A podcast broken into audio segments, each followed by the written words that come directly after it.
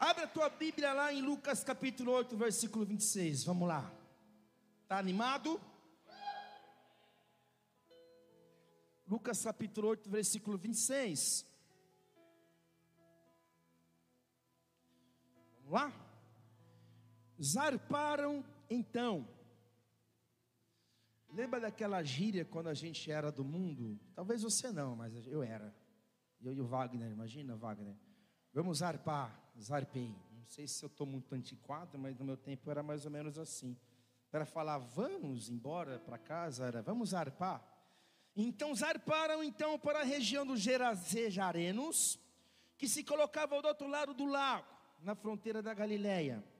E assim que Jesus desembarcou, foi ao encontro dele um homem daquela cidade, possesso de demônio, que fazia muito tempo que não usava roupas nem habitava em casa alguma, mas vivia nos sepulcros.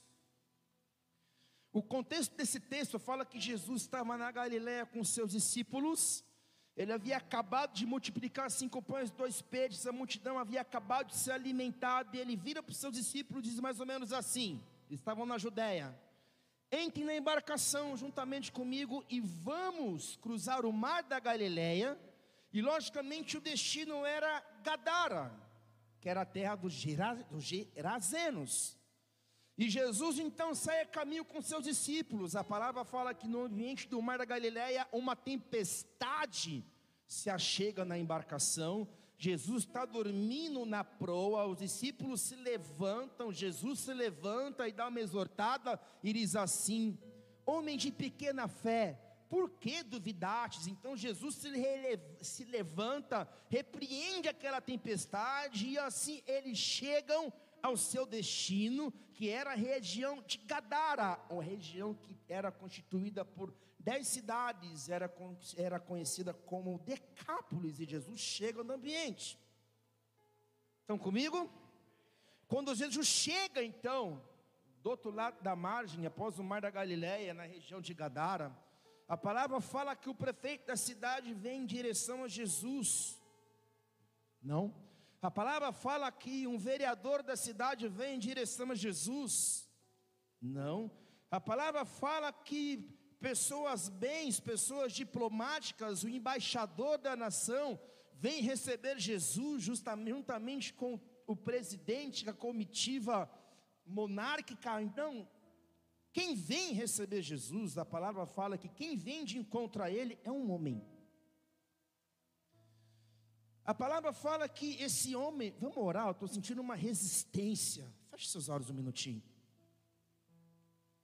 Toda resistência a poder desse nome, todo o espírito contrário, está repreendido agora, está anulado agora no poder e na autoridade que há no nome de Jesus Cristo de Nazaré, porque estamos pregando o Evangelho no poder do nome de Jesus de Nazaré. Assim nós oramos e selamos essa atmosfera espiritual e declaramos a verdade da tua palavra, rema aos corações de cada um aqui. Crê nisso, aplauda ele bem forte. Jesus então havia acabado de passar por uma tempestade dentro de uma embarcação com seus discípulos. Ele já havia vivido um testemunho ali de superação. Olha como que muda uma oração. Mudou a atmosfera. Jesus ele havia acabado de viver uma experiência de superação do medo, porque eles passaram por uma tempestade, quase que o barco vem a pique. Jesus se levanta a autoridade, ele repreende uma tempestade, e o repreender, logicamente, é muito mais do que falar cesse, porque eu repreendo entidades malignas. Então, aquela tempestade que se levanta no meio do mar da Galileia, que é o contexto desse texto, tinha como iniciativa paralisar o avanço apostólico de Jesus com seus discípulos. Então Jesus chega em Gadara, como já disse, ele não foi recebido pelo presidente, pela primeira dama, ele não foi recebido por uma comitiva de embaixadores, ele não foi recebido de forma diplomática, ou seja, não havia uma faixa dizendo, seja bem-vindo Jesus, pelo contrário. Quando Jesus desembarca da embarcação e os discípulos haviam estado assim, meu Deus, que experiência fantástica. Quem é esse homem que até a força da natureza, que até os ventos obedecem, só que não dá tempo nem de respirar, não dá tempo nem deles processarem o que eles estavam vivendo já com Jesus. E quando Jesus então pisa naquela terra, naquele ambiente, esse homem vem em direção a ele, um homem possesso de demônio, é isso que o texto diz, um homem que não usava roupas, então ele estava nu ou seminu, é isso que o texto diz. É um homem que não havia, que não habitava em nenhuma casa, é isso que o texto diz, e era alguém que vivia nos sepulcros, algo muito normal. Então esse homem ele tinha saído do nível hippie e entrado no nível horripilante. Esse homem, ele vivia no sepulcro, eu quero acreditar que era aquele tipo de cara que dormia dentro ali de uma dentro de uma, de uma, de uma cripta, sabe o que é uma cripta? Um, uma, um túmulo. Ele vivia dentro do túmulo, ele cavava o buraco e ele se deitava em cima do caixão. Então, esse era aquele personagem enigmático ali da região de Gadara, que vivia ali nas terras de Gerasa, Gesara, que eram os Gesarenos. Ele vivia ali naquela região, uh, uivando. Ele tinha aquele tipo de aparência que não era muito bem legal, não era muito boa aparência. Ele tinha um histórico de, sabe o que? Olha o que o texto diz. O texto sagrado diz que ele era aprisionado por correntes, ele era preso em cadeias, ele vivia se cortando com cacos, assim os, os textos, os textos paralelos a esse texto diziam. E quando esse homem então vê Jesus, automaticamente ele dá um berro e ele se prostra. Só que algo interessante, porque esse homem vivia de maneira horripilante, só que a região de Gadara era uma região próspera era uma região abençoada, era uma região em que judeus e gentios moravam, e os judeus que moravam em Gadara, eles eram um tipo de judeu meio que tipo um crente meio desviado. Sabe aquele crente meia boca?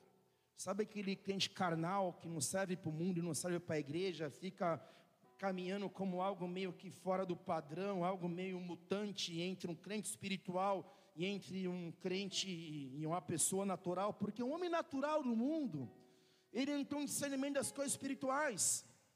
Agora, o homem espiritual, ele discerne tudo e não é discernido por ninguém, porque ele caminha com Deus. Já o crente carnal, ele não consegue viver no mundo mais, mas não consegue também ficar no meio da igreja, enfim. Então, os judeus que viviam em Gadara eram um tipo de judeu desviado. Era um tipo de judeu que não praticava, que tinha o conhecimento, mas não praticava. Havia uma mistura ali, um sincretismo também dos gentios, um paganismo, e esse personagem vivia nesse ambiente. Estão aqui? Vamos continuar o texto, no versículo 28. Ao contemplar Jesus, ele berrou: Uou! Ele prostrou seus pés, exclamou com voz forte: Que deseja comigo, Jesus, filho do Deus Altíssimo? Imploro a ti, não me castigues. Porquanto Jesus já ordenara ao espírito imundo que abandonasse o corpo daquele homem. Diversas vezes o demônio havia se apoderado dele, ou seja, ele havia sido possesso, apoderação. Ele havia sido apoderado por, um espíritos, por espíritos malignos.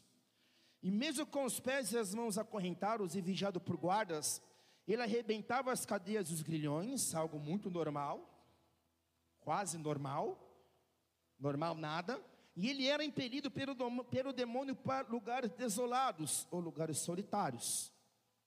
Então, esse é o nosso personagem que vivia em lugares desolados, acorrentado, amarrado, seminu, aos berros, aos gritos, aos uivos, viveram nos sepulcros. Interessante, porque Jesus ele desce ali naquele lugar beira-mar, naquela região, e Jesus mira ele e vai em direção a esse homem.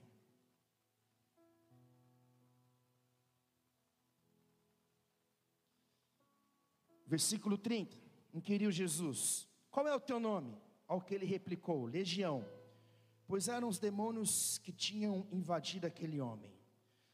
Uma legião ela tem seis mil demônios.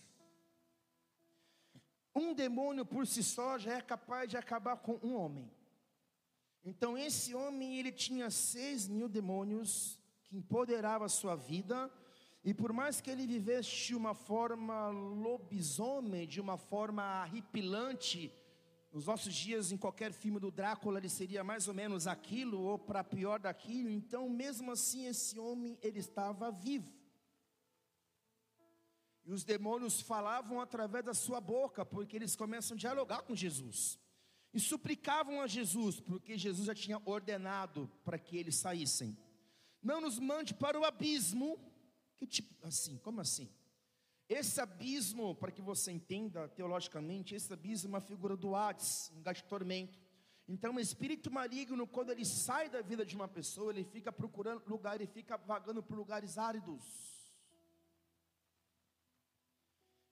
eles ficam atormentados. Há quem diga na batalha espiritual que um espírito maligno, quando encontra um corpo para habitar, ele fica vagando e ele fica sendo torturado por outros demônios de maior patentes, de maiores patentes. Então, eles não queriam ir para o abismo, porque o abismo era um lugar de tormento.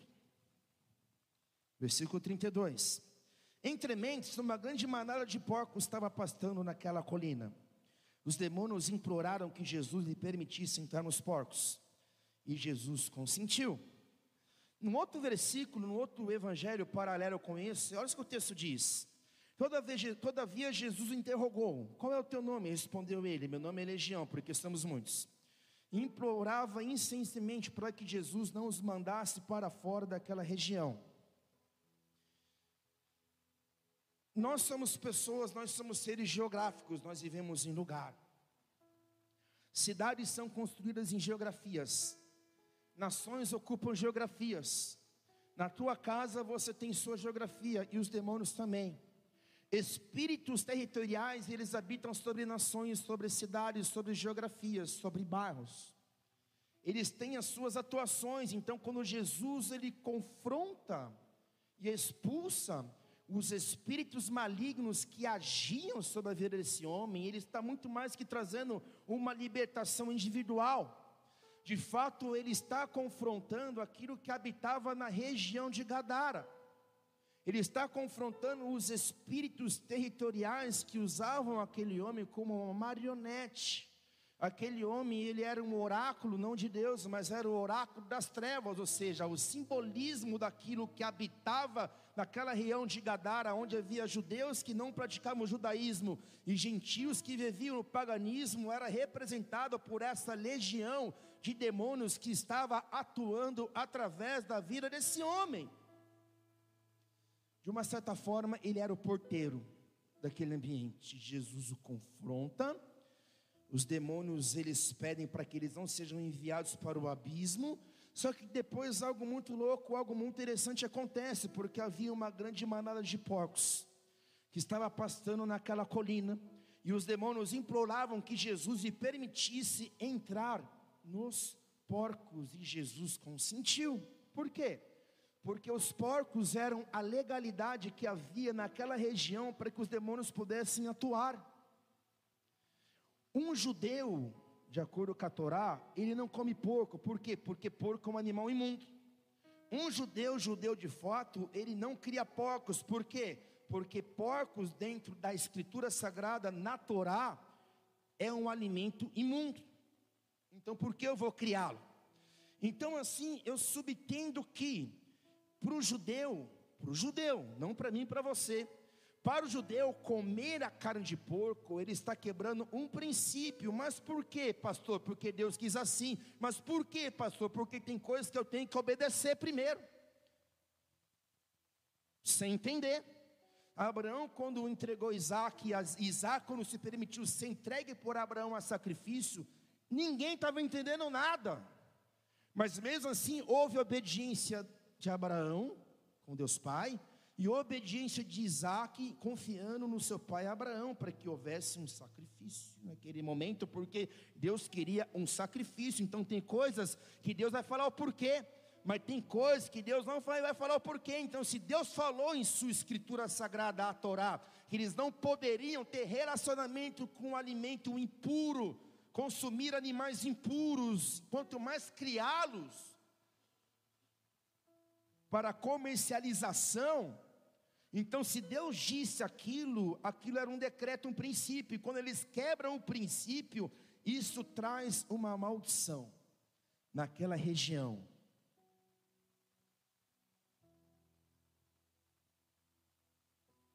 Repete comigo, eu preciso identificar a legalidade que há na minha casa, na minha família, na minha vida na minha nação.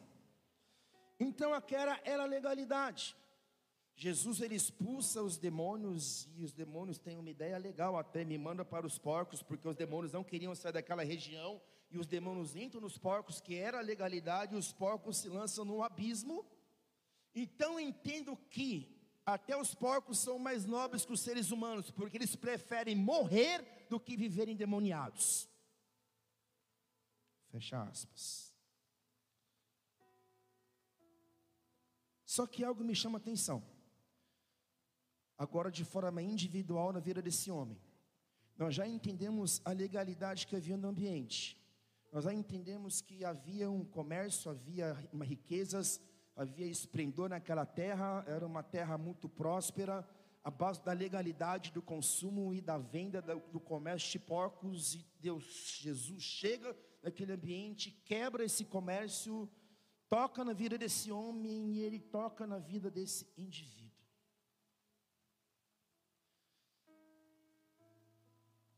Eu estava em casa, limpando a, a, ali a, meu quintal, Deus falou algo comigo essa semana. Algo a respeito desse homem, porque me veio uma luz assim. Logicamente havia uma legião nele. A primeira luz que veio, eu já disse, porque como que ele estava vivo se ele tinha uma religião vivendo dele, empoderando? É muita coisa.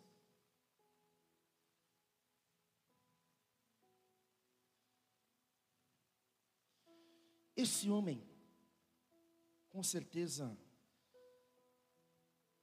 ele teve um histórico familiar, porque ninguém chega nesse nível de endemoniamento, de possessão maligna que leva um estilo de vida ao ponto do cara viver ali em desertos, viver no cemitério, possesso, uivando, numa catapulta em cima de um caixão.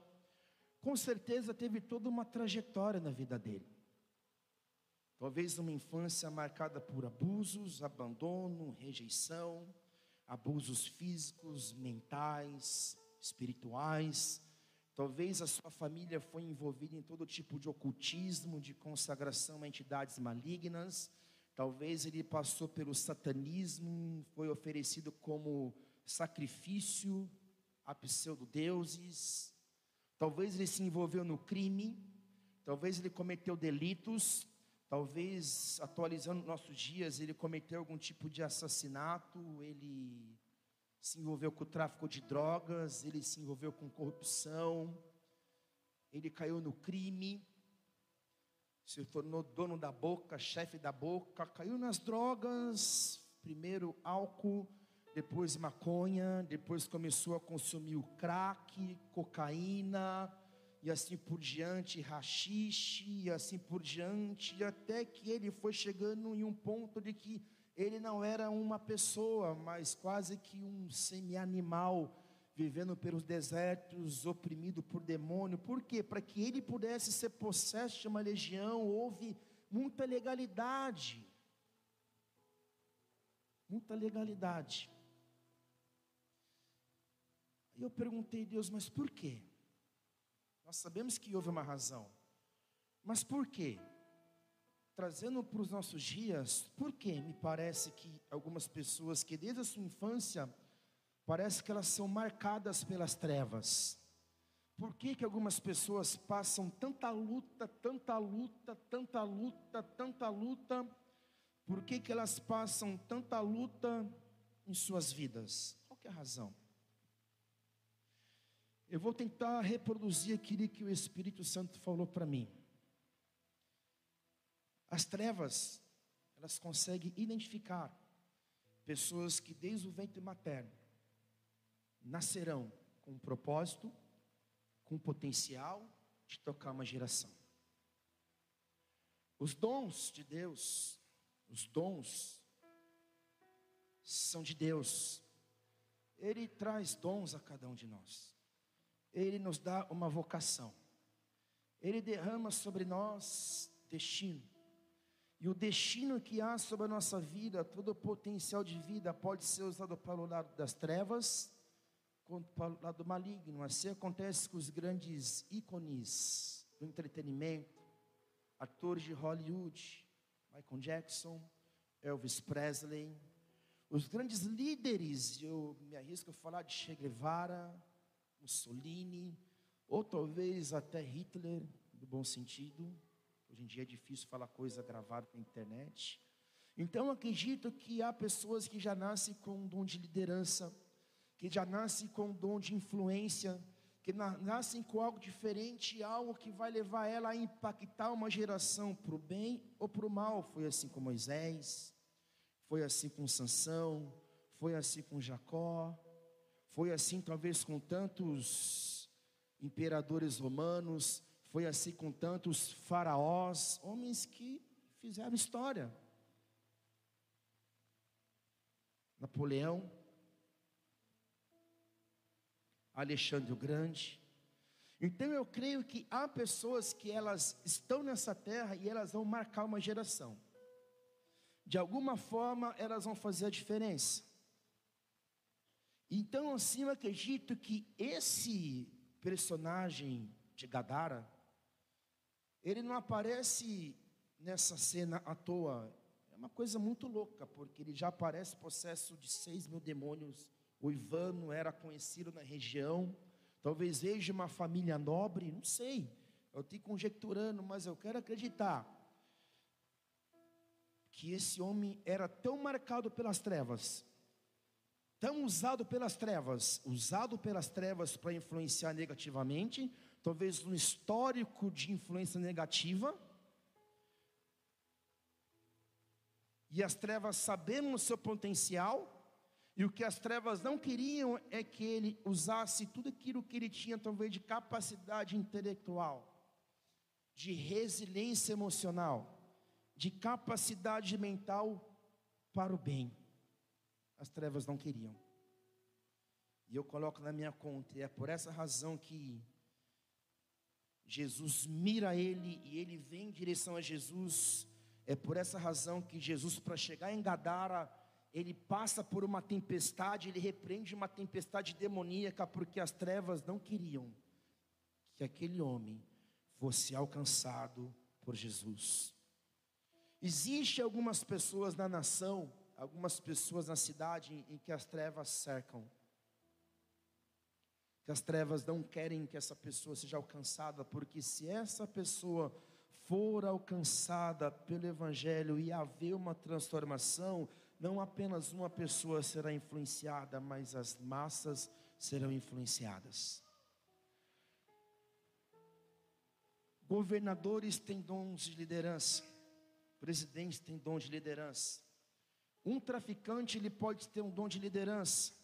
Há pessoas que servem do lado oculto, fazendo coisas malignas nessa terra, que talvez tenham dons apostólicos dentro de si, influenciam o mundo de forma negativa. Então, assim, eu creio que era assim com esse personagem. Jesus não vai ou não passa ali por um acaso.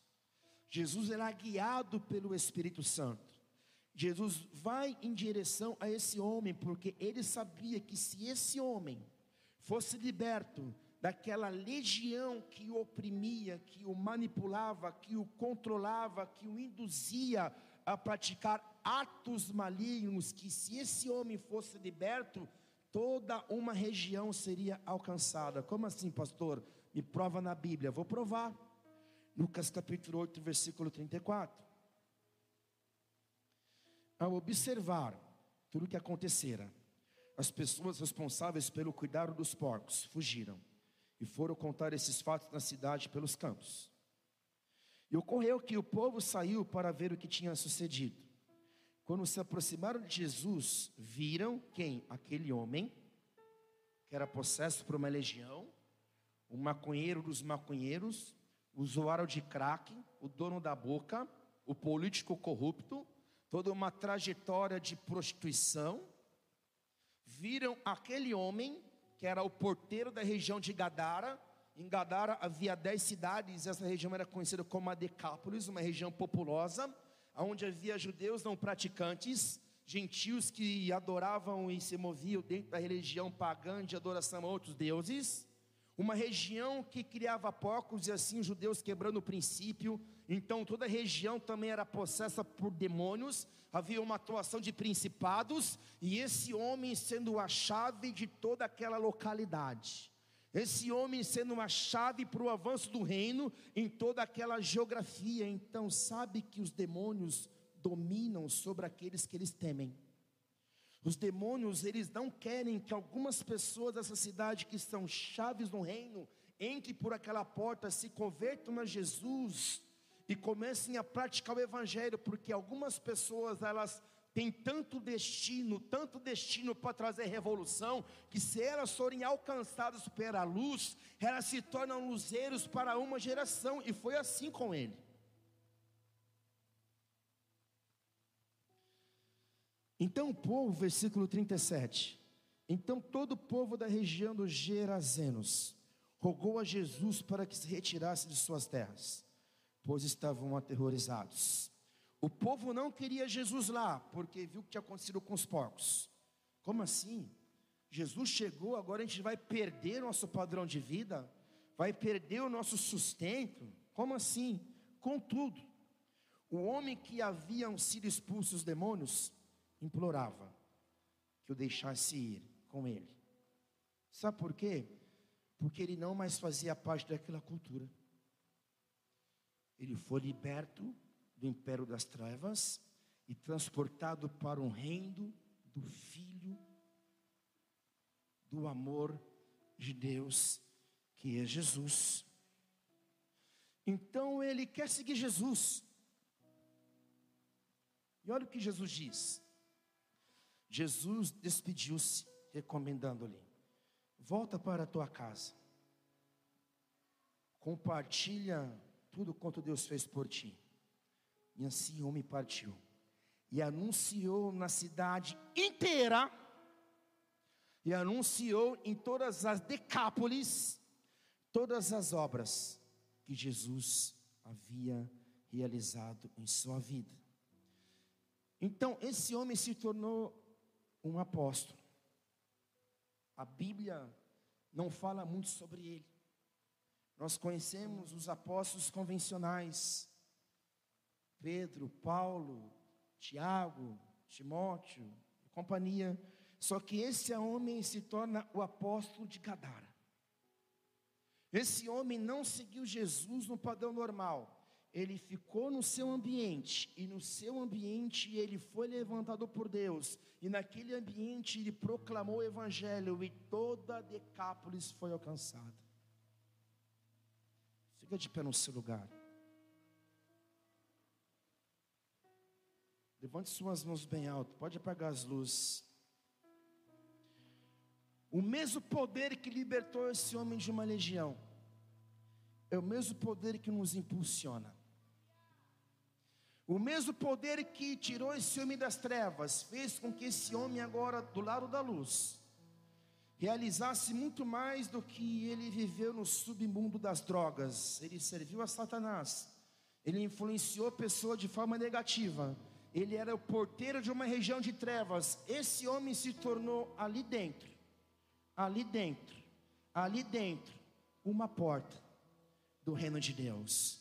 Então eu quero que agora, nesse entendimento, porque eu posso estar falando com alguém aqui, que você é uma chave para uma região, que você é uma chave para um ambiente. Eu posso estar falando com alguém na internet, que você não sabe o porquê você passa tanta luta, tanta luta, tanta mazela, tanta luta, sabe por quê?